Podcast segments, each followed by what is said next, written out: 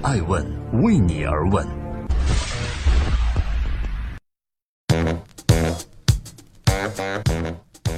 Hello，各位好，这里是爱问每日人物，每天分享一个风口浪尖人物的商业八卦，我是爱成。提前祝各位周末愉快。今天共同关注，张朝阳真的怒了，核心员工跳槽要赔钱。互联网一直是一个竞争十分激烈的行业，竞争的一个重要表现就是关于人才的竞争。而最近，搜狐以及搜狐的掌门人张朝阳就因为前一名核心员工的跳槽而发怒，这究竟是怎么回事呢？今天要讲的这位核心员工叫马肖南，曾经是搜狐视频版权影视中心的总经理，而最近他选择从搜狐跳槽去了另外一家视频网站。然而这一举动却引来了老东家的强烈不满。搜狐表示，与马潇南曾经签署过不竞争协议，也就是我们俗称的竞业禁止协议，而马潇南并没有遵守这一协议，选择去了竞争对手那里。基于此，搜狐决定要向前员工马潇南提起劳动仲裁，并提出索赔千万赔偿金。部分媒体还报道称，搜狐曾经支付给马肖南签署竞业禁止协议的需要支付第一个月的补偿款是四万四千四百七十五元，这一有整有零的数字。但是目前这一数字还有待查证，因为到目前为止，当时双方都还没有发布过正式的官方声明。正在播出《爱问每日人物》，每天分享一个风口浪尖人物的商业八卦。今天共同关注张朝阳发怒，前搜狐员工真要赔偿几千万吗？熟悉搜狐的人都知道，搜狐视频是这些年搜狐重点发力的业务。马肖南曾经所担任搜狐版权影视中心总经理，又是视频业务的重中之重。要说搜狐视频最近几年有什么亮点，那非火爆的网剧《屌丝男士》莫属了。由此并衍生出了大电影《煎饼侠》，最终也收获了十一点六亿的票房，而这些都是马潇南为搜狐创造出的辉煌成绩。如此重要的大将出走，并且进入竞争对手那里，对搜狐造成的损失可想而知。随着移动互联网的兴起，传统的 PC 门户业务逐渐在衰落。搜狐呢，把自己再次崛起的很大希望压在了视频业务上。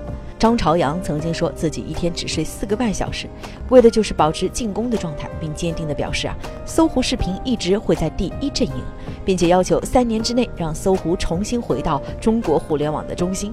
而同时呢，搜狐视频要在二零一九年实现盈利。我们知道，网络视频的确是目前以及今后很长一段时间内互联网上的热门行业。随着移动网络的速度越来越快，移动网络视频会更加火热。但是，视频网站的竞争同样非常激烈。阿里巴巴的优酷、腾讯的腾讯视频以及爱奇艺、乐视每年都在视频业务中布下重兵。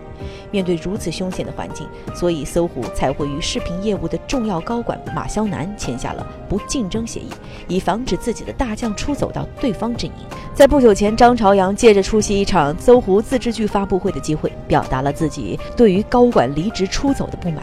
他说：“以上所有的起诉程序都在进行当中。”同时，他还强调讲，现在视频内容领域，任何一个视频网络公司可能每年都是几十亿，甚至几年都是上百亿的投资。在这么大规模下，核心的团队有时候对钱太重视了。赚钱虽然是一方面，但是还要讲求规则。这个行业规模太大，所以说我们起诉离职的高管并不是小事情。张朝阳同时表示，此前在视频行业的相关事件案例，并没有体现出竞业禁止的应有效力。正在播出《爱问每日人物》，每天分享一个风口浪尖人物的商业八卦。今天共同关注张朝阳大怒起诉跳槽高管。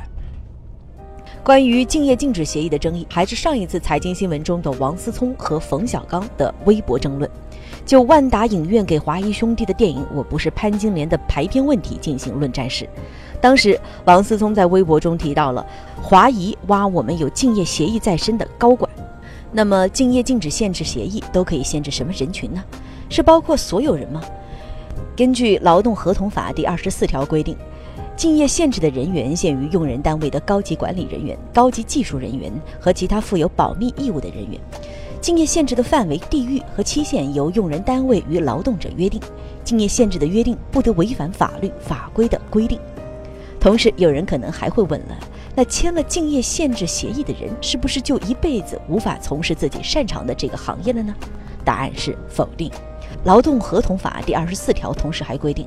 在解除或者终止劳动合同后，前款规定的人员到与本单位生产或者经营同类产品、从事同类业务的有竞争关系的其他用人单位，或者自己开业生产或者经营同类产品、从事同类业务的竞业限制期限不得超过两年。在此，艾文每日人物想说的是。我们说到互联网企业的竞争，一个重要的竞争形式就是关于人才的竞争。之所以张朝阳以及其他互联网大佬绝对不想看到自己的骨干投入到竞争对手方的阵营，因为一旦这种情况发生，不仅仅是过去一个人那样简单，甚至还可能包括资源以及客户等等这些对于公司来说至关重要的核心资产。我认为身处职场跳槽是一件很正常的行为，但是要有契约精神。这不仅是对原工作单位的尊重和保护，更是爱惜自身羽毛的表现。有人对前搜狐高管跳槽被索赔千万的金额提出质疑，那一向以好人著称的张朝阳索赔千万是否合理呢？一般来说，索赔的金额是其签订的竞业限制补偿金的三倍。当然，还有另外一种情况除外，就是索赔方能够提供确切证据来证明离职员工给其造成的更多损失。不过，这种损失举证难度比较大。也许张朝阳更多的是想表达自己的立场，对视频领域的重视，以及对行业规则底线的坚守。